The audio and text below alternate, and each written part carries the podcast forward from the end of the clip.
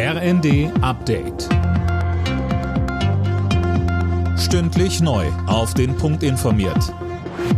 Ich bin Jana Klonikowski. Der Westen hat mit scharfer Kritik auf die Annexion der vier besetzten ukrainischen Gebiete durch Russland reagiert. Die EU und die G7 bezeichneten den Anschluss als illegal. Man werde das niemals anerkennen. Auch die Ukraine zieht ihre Konsequenzen, Dirk Justus. Ja, richtig. Kiew will jetzt zügig die Aufnahme in die NATO beantragen. Das hat der ukrainische Präsident Zelensky in einem Video gesagt. NATO-Generalsekretär Stoltenberg sagte dazu, das Bündnis stehe geschlossen hinter der Ukraine. Die Tür zu einer Mitgliedschaft stehe weiterhin offen. Aktuell liege der Fokus der NATO aber darauf, unmittelbare Hilfe zu leisten, so der Generalsekretär weiter.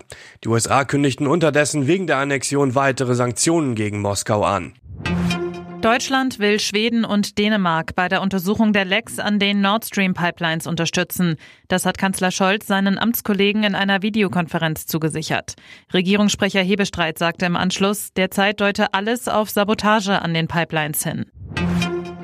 Arbeitgeber können ihren Beschäftigten in den kommenden Jahren bis zu 3000 Euro steuerfreie Prämien zahlen. Das hat der Bundestag beschlossen. Es soll den Menschen helfen, die hohe Inflation abzufedern. Der Bundestag hat außerdem die Senkung der Mehrwertsteuer auf Gas verabschiedet. Der Steuersatz soll für anderthalb Jahre von 19 auf 7 Prozent gesenkt werden. Bundesfinanzminister Lindner stellte die Maßnahme in Zusammenhang mit dem angekündigten Abwehrschirm gegen die hohen Energiepreise.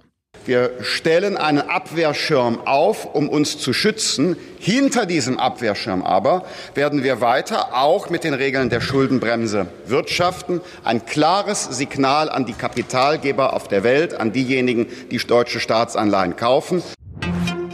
Nach vier sieglosen Spielen hat sich Bayern München in der Fußball-Bundesliga zurückgemeldet. Gegen Bayer Leverkusen gewann der deutsche Meister am Abend deutlich mit 4 zu 0. In der Tabelle heißt das vorerst Platz 2. Alle Nachrichten auf rnd.de